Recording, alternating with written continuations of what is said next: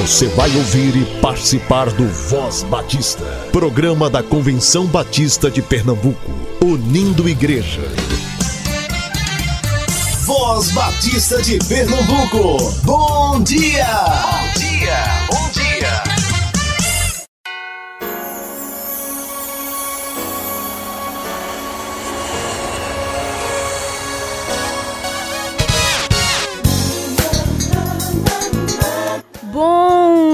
dia, muito bom dia, caro ouvinte. Hoje é terça-feira, dia 28 de janeiro. Eu sou a Paula e esse é o seu programa de rádio Voz Batista. Seja muito bem-vindo.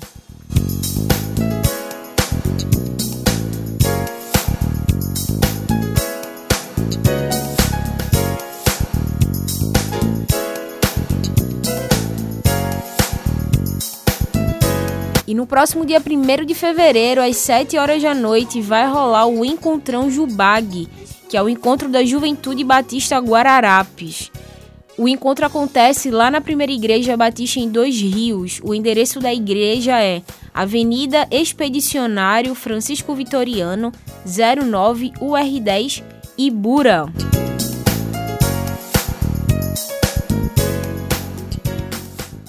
Colégio Americano Batista, educando gerações. Infantil com opção do integral, fundamental 1 e 2, ensino médio com opção para o profissionalizante no terceiro ano. Agora com sistema de ensino GGE para o fundamental 2 e ensino médio. Matrículas abertas. Ligue 21 22 5599, 21 22 5599. Colégio Americano Batista, educando gerações.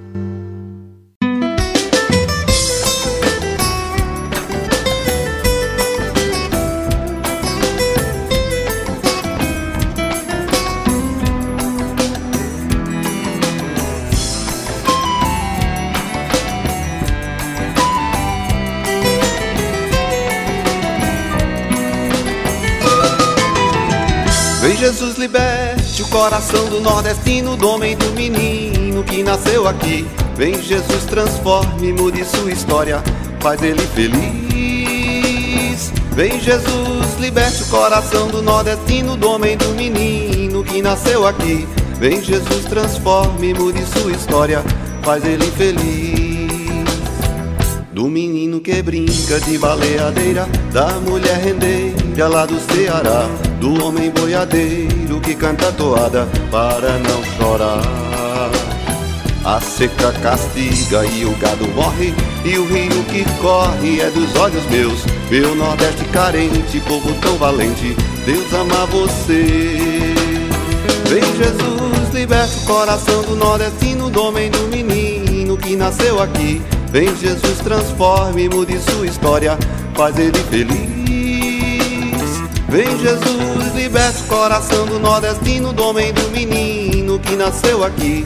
Vem Jesus, transforme, mude sua história, faz ele feliz.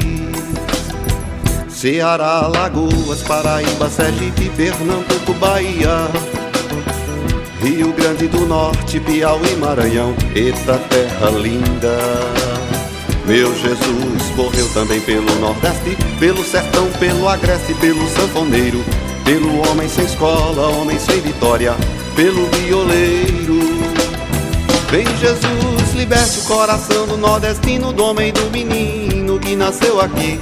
Vem Jesus, transforme, mude sua história, faz ele feliz. Vem Jesus, liberte o coração do nordestino, do homem do menino que nasceu aqui. Vem Jesus, transforme, mude sua história, faz ele feliz.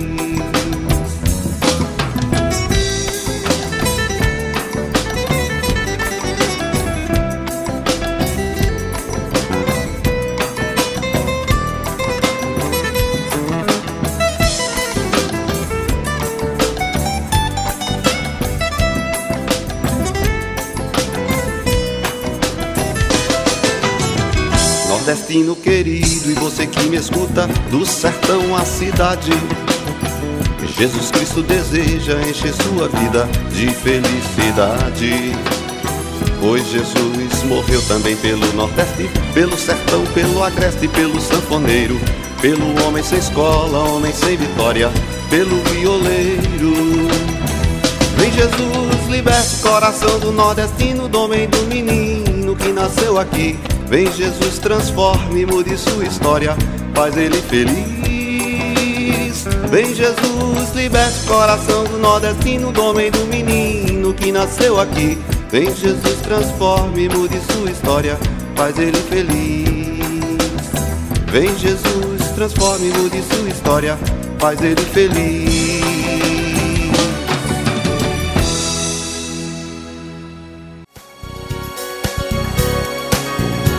Você acabou de ouvir a música Coração Nordestino do grupo Sal da Terra. E bem, essa música é para introduzir a parte 2 da nossa entrevista de hoje.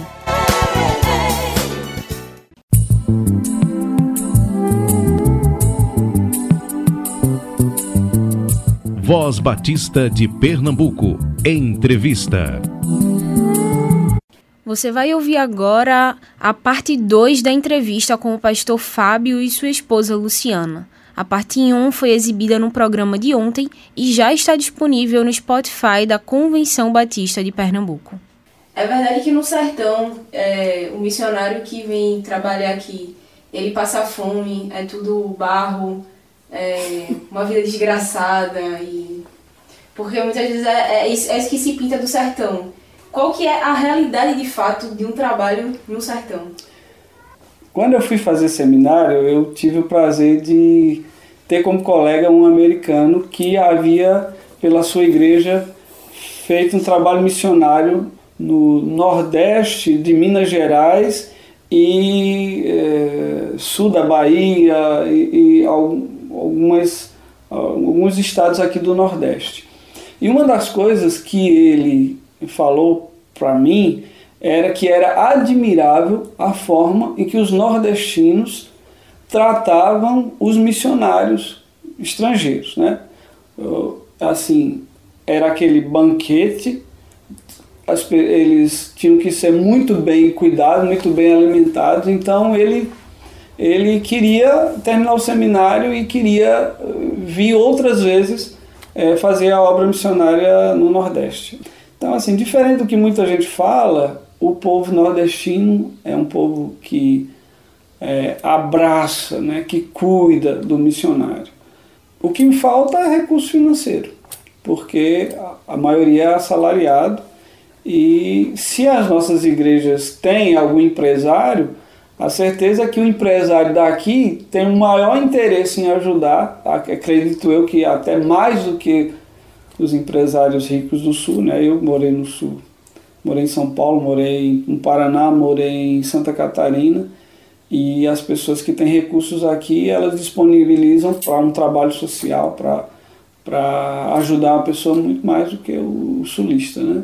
É, as cidades são confortáveis, né? Eu, eu admirei até porque a minha esposa trabalha na saúde daqui e eu morei em Palmas e o SUS de Palmas atende as pessoas, é, a população muito menos do que o SUS daqui da cidade. Se não fosse o problema é, dos médicos ainda não ter a remuneração que eles esperam, é, o, a assistência médica seria ainda melhor. Mas a gente tem tudo que uma cidade grande tem. O amor, o carinho, a atenção do nordestino é muito maior do que não sei do pessoal da capital, né, de Recife, mas com relação a, São Paulo, a Santa Catarina, eu, eu morei 22 anos fora e meu desejo era sempre voltar. É porque assim, eles partilham o que é da realidade deles, né? Não é que eles escondem o que eles negligenciem para eles o que eles têm de melhor. Eles partilham o que eles têm de melhor. Então, se a realidade deles é viver da agricultura, eles partilham e eles. É, Vira e mexe, por exemplo, os profissionais da saúde. Tem alguns que eles gostam bastante, né? Então, assim, eles partilham com eles aquilo que é da realidade deles. Então eles vêm para uma consulta e traz um frango, né? Traz um bode, igual o médico ganhou esses dias, um bode. Hum. Né? Então essa é a realidade do, do nordestino, né? Do, do pessoal da nossa região. É partilhar o que ele tem. Né? Hoje a gente já tem com esses programas sociais, já muita gente que tem um salário mínimo, que vive de um salário mínimo. Muitos outros é do Bolsa Família e Agricultura. Né? Quem ainda mora no sítio tem a questão da agricultura, que o alimento é uma fruta, é uma coisa, sempre é mais fácil. Quem mora na sede, né, na, na zona urbana do município, mas que não tem um emprego fixo, ele vive de bico, de Bolsa Família. Né? Então, essa é a realidade do, do município. Né? A, a renda é, familiar ela não, não é alta, mas assim, eles partilham o que eles têm. Né? Você chega e eles é, dividem o que tem, seja pouco, seja muito, uhum. né? Eles não, não lhe furtam, não. Eles oferecem com todo prazer. E se sentem até ofendidos se você Nossa. recusa, né?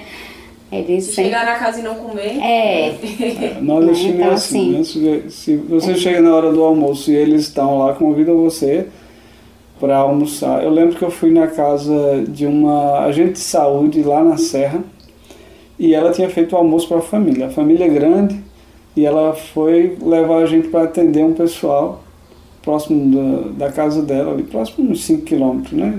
Próximo na serra, isso aí. É, e quando deu meio-dia e 20 mais ou menos, a gente com fome, ela disse: Não, vocês não vão sair daqui sem comer, não, vão comer em minha casa. A gente come, não come, come, não come, e aí, para não assim, achar que vai ofender a pessoa, a gente foi. Ela tinha feito, ela, ela faz as coisas em grande quantidade. Uma grande quantidade que a família já tinha comido, então não, não se torna uma grande quantidade para a gente. Então a gente vai comendo ali, colocando no prato que, o que tem, né? Pensando em todos da equipe que vão comer. E todas as vezes que a gente vai lá, ela oferece. E eu digo, poxa, tem, tem lugares em que as pessoas têm condições e quer, quer se despachar, né? Em lugares que as pessoas pouca condição têm, você tem muito mais atenção, cuidado, carinho, né? E é assim que a gente tem visto é, as nossas visitas em todos esses lugares daqui da região. É uma coisa que vocês tinham comentado logo no início, né? É que a Luciana, ela não trabalha diretamente com o Ministério Pastoral, não tem uma formação em teologia ou educação cristã, sua área de atuação é outra. É. Como é que é essa dinâmica? Pronto. É, Luciana, né? É, minha formação, eu sou farmacêutica. Eu fiz faculdade de farmácia lá em Recife. Concluindo o curso, fiz um concurso no município de Exu, assumi como farmacêutica no município. Depois de cinco anos trabalhando aqui, prestei um outro concurso no Tocantins, em Palmas. Aí, quando fui convocada, assumi lá também. Morei lá 11 anos.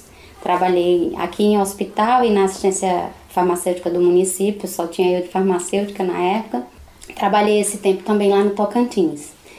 É, aqui voltei para assumir a Secretaria de Saúde. Então, assim, é uma coisa que me toma bastante tempo né, a secretaria em municípios pequenos e como a gente tem um hospital também de pequeno porte, então você não pode muito se desligar, desligar telefone, porque vira e mexe precisa de alguma coisa no hospital. As unidades é mais durante a semana, mas o hospital tem a problemática do final de semana, né? Então, assim, requer muito da minha atenção. Né? E, e com isso, mas também facilita algumas outras coisas cria um, um, certo, me toma um tempo, mas também me oferece a oportunidade de também ser parceiro, né, não só da, da Igreja Batista Cássia, mas também de outros ministérios, quando vem fazer trabalho social no município, evangelização.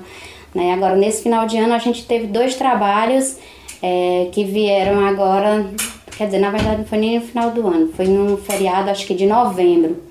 E veio tanto o pessoal do Ministério Terra Fértil de, de, do Rio, como veio o pessoal de missões ali para é, o trabalho ali da plenitude. Então a gente teve como fazer uma parceria de troca de profissionais, de disponibilização de locomoção, disponibilidade da estrutura física, né, das unidades do município para prestar atendimento.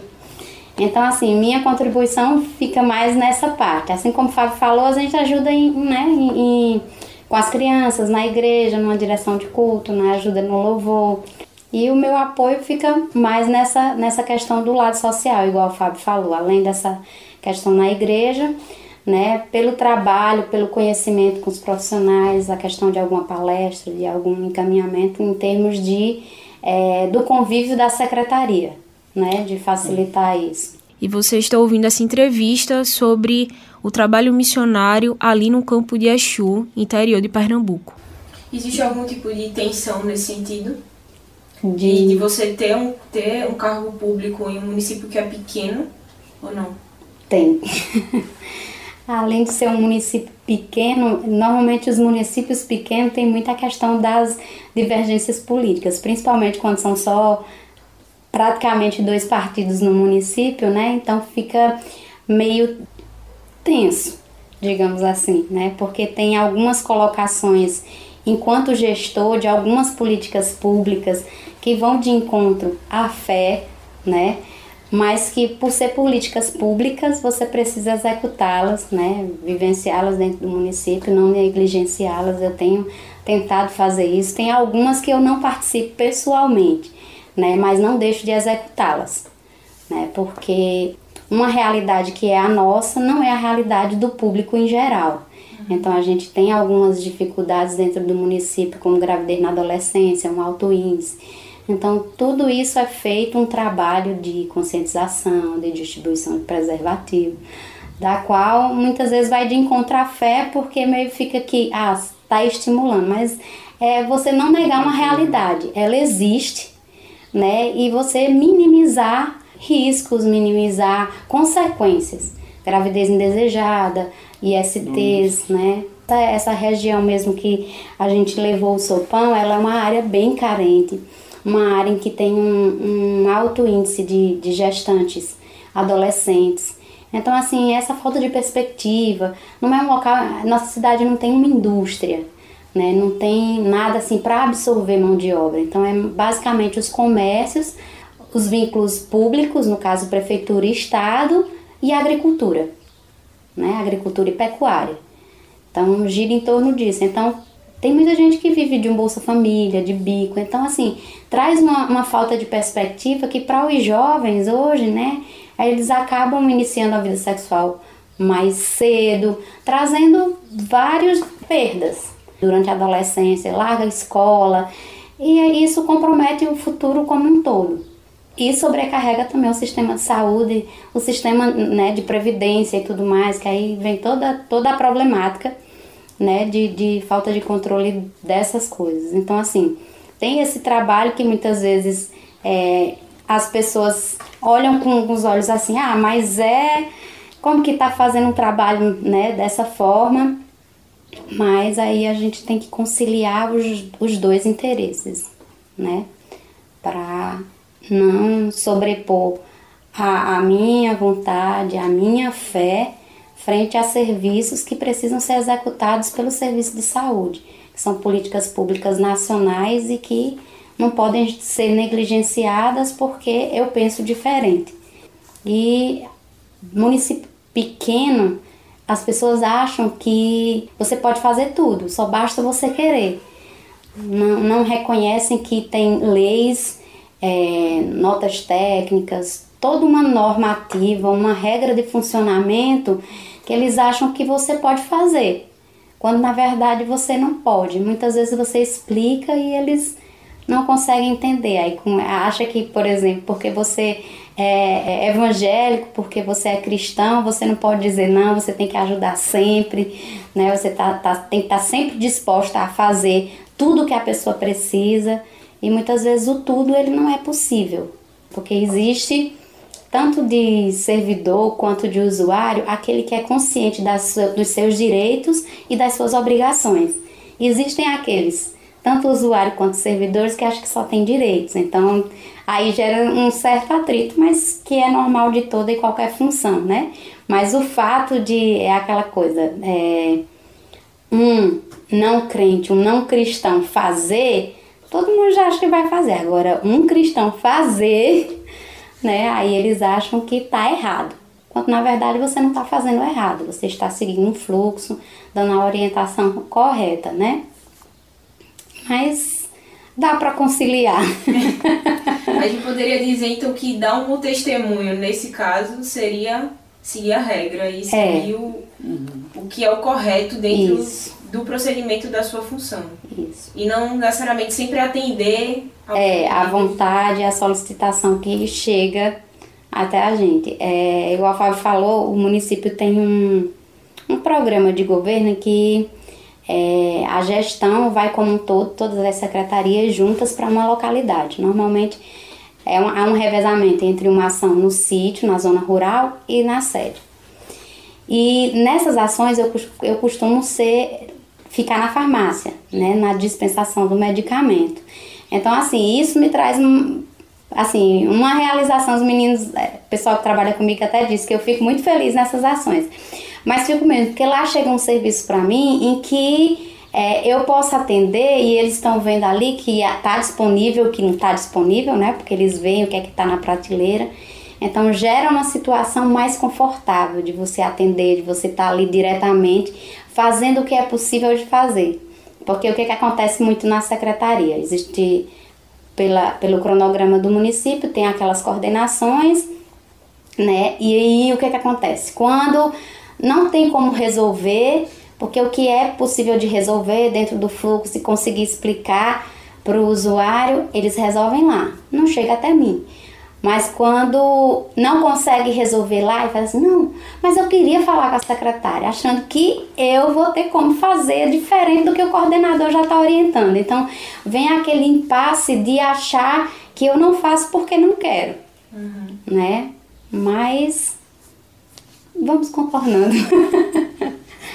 né? Gera um certo desconforto. Na ação é mais tranquilo, né? Dá aquele ar de mais satisfação, mas a parte gerencial precisa ser feita e a gente empreende também, né, seguindo toda, todos os preceitos do que é correto, do que deve ser realizado, no intuito de fazer o melhor e de levar o serviço que deve ser ofertado, né, para todos, sem, sem diferenciação. E você está ouvindo essa entrevista sobre o trabalho missionário ali no campo de Exu, interior de Pernambuco. Desde o ano passado, a gente vem tendo uma certa dificuldade no município com profissionais médicos, porque a realidade da região, pela dificuldade, pela, pela distância da capital, que normalmente os médicos se formam, querem fazer uma residência, né? Aí depois que faz a residência, vai trabalhar na área especializada.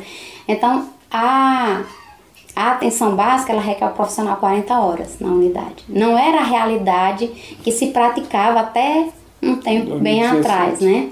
Onde o Ministério Público Federal chegou a intervir convocando os municípios para fazer um termo de ajustamento de conduta. Né? Então a gente perdeu todos os profissionais. O município de Exu a gente ficou praticamente seis meses sem ter profissional médico nas unidades.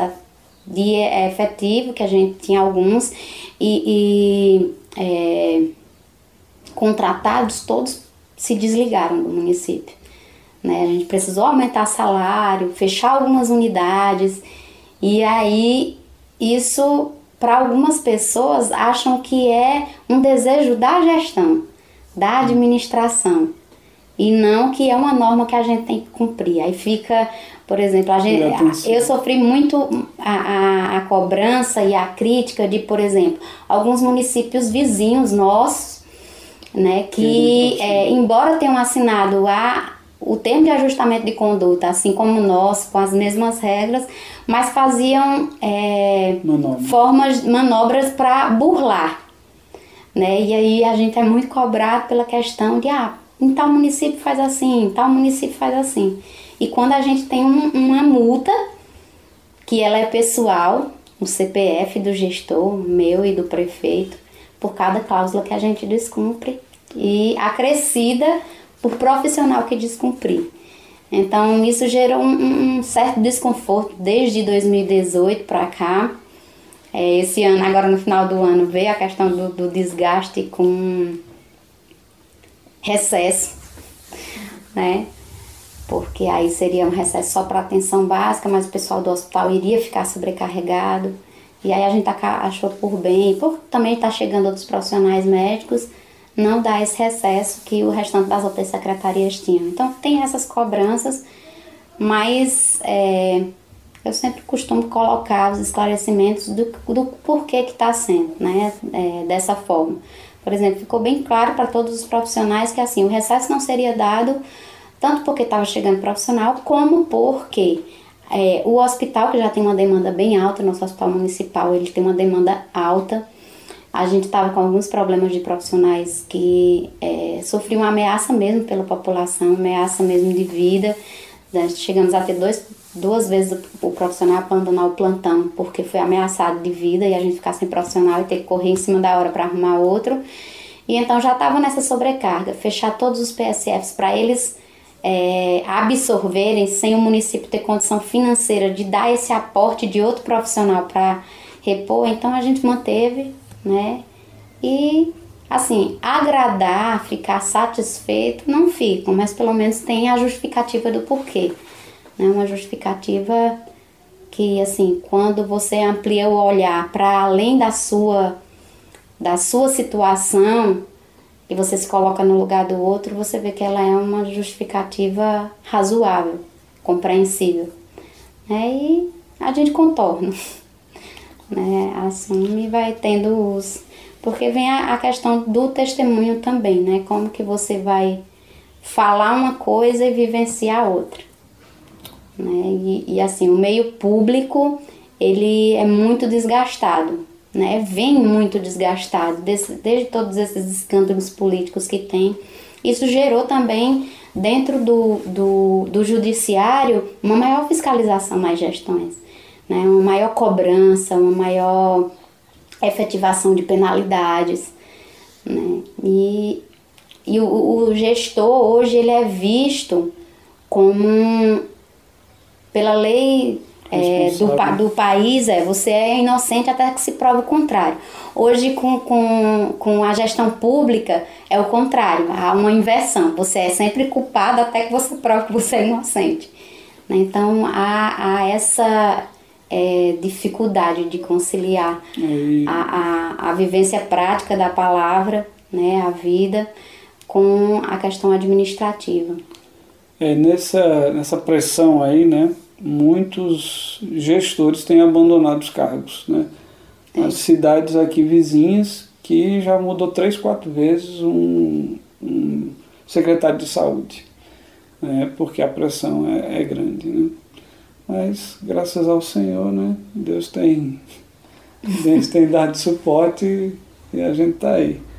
É, eu... é, e ao mesmo tempo que a função também tira um pouco do tempo, né, do meu tempo, mas como o Fábio falou, desde o início eu sempre, é, é, quando a gente casou, eu tinha dois empregos, então eu trabalhava o dia inteiro, né, com a preparação para a chegada do nosso segundo filho é que eu deixei um dos, dos empregos, né, um dos vínculos, fiquei só com um. E aqui eu volto a ter o dia todo, muito corrido.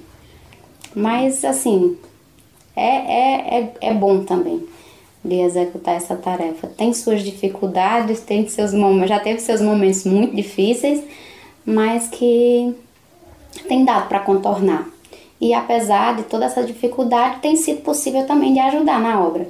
A questão da evangelização também já se torna mais difícil quando, quando você vai numa área em que eles são carentes de tudo, que você chega só com a palavra, que você não vem com uma assistência para trazer e mostrar para ele que as necessidades dele também são vistas, as necessidades físicas além da espiritual.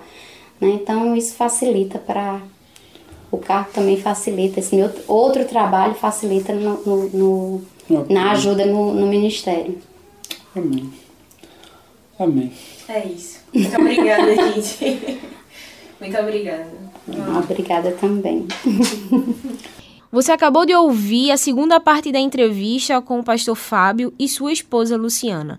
A parte 1, exibida no programa de ontem, e a parte 2, exibida no programa de hoje, estarão ambas disponíveis no Spotify da Convenção Batista de Pernambuco.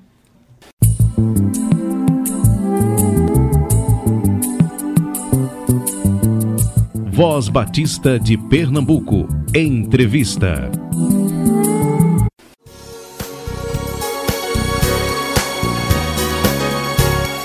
Então é isso, por hoje é só. A gente fica por aqui. Que você tenha uma excelente terça-feira e nos vemos amanhã.